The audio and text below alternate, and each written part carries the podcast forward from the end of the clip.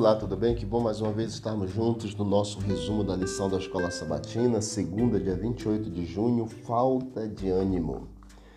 Jeremias capítulo 45, versículo 1 a 5 diz assim: Palavra que falou Jeremias, o profeta, a Baruque, filho de Nerias, escrevendo ele aquelas palavras no livro, ditadas por Jeremias no ano quarto de Joaquim, filho de Josias, rei de Judá, dizendo: Assim diz o Senhor Deus de Israel acerca de ti, ó Baruque. Disseste, ai de mim agora, porque me acrescentou o Senhor tristeza ao meu sofrimento, estou cansado do meu gemer e não acho descanso. Então o Senhor responde assim e dirás: Isto diz o Senhor: Eis que estou demolindo o que edifiquei e arrancando o que plantei, e isto em toda a terra. E procuras tu grandezas? Não as procures, porque eis que trarei mal sobre toda a carne, diz o Senhor. A ti, porém, eu te darei a tua vida como despojo em todo lugar por onde fores. A privação de sono e a exaustão devido ao esforço físico excessivo são problemas reais. Mas preocupante, no entanto, é quando ficamos sem energia emocional. Além disso, quando a privação de sono é adicionada às provações emocionais, ficamos dolorosamente desanimados.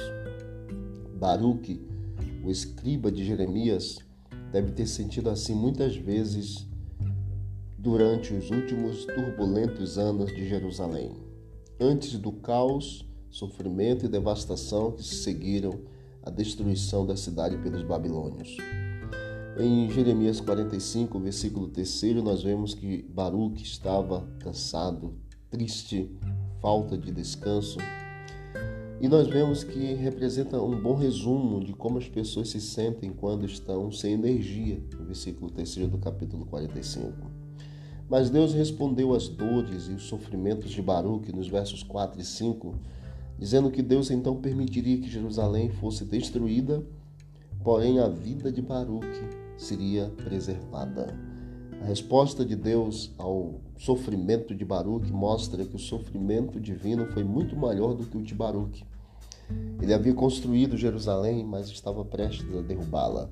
Havia plantado Israel como uma vinha, mas ele ia arrancá-lo e levá-lo para o exílio.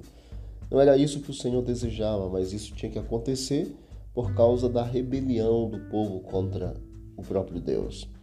Mas havia, lógico, uma luz no fim do túnel para Baruque. Deus preservou sua vida, mesmo em meio à tribulação, à destruição, ao exílio e à perda.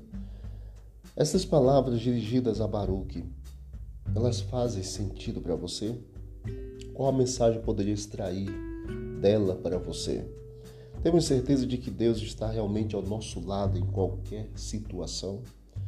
Pense nisso, medite e que Deus te abençoe e que dê força, porque uma falta de energia, a tristeza, o cansaço e a falta de descanso realmente nos trazem muitos problemas. A tristeza, o problema emocional, ele acarreta problemas físicos também terríveis. Que Deus abençoe a cada um de nós. Vamos orar? Obrigado, Deus eterno, pela meditação, pelo resumo da lição desta manhã. Continue ao nosso lado, nos ajude a entendermos e a termos o Senhor como Deus em nossa vida e bem pertinho de nós a cada dia. E que ouçamos as tuas palavras, assim como Baruque ouviu e teve certeza de tua presença, que todos nós também tenhamos. Em nome de Jesus, amém. Que Deus abençoe, vamos que vamos para o alto e avante.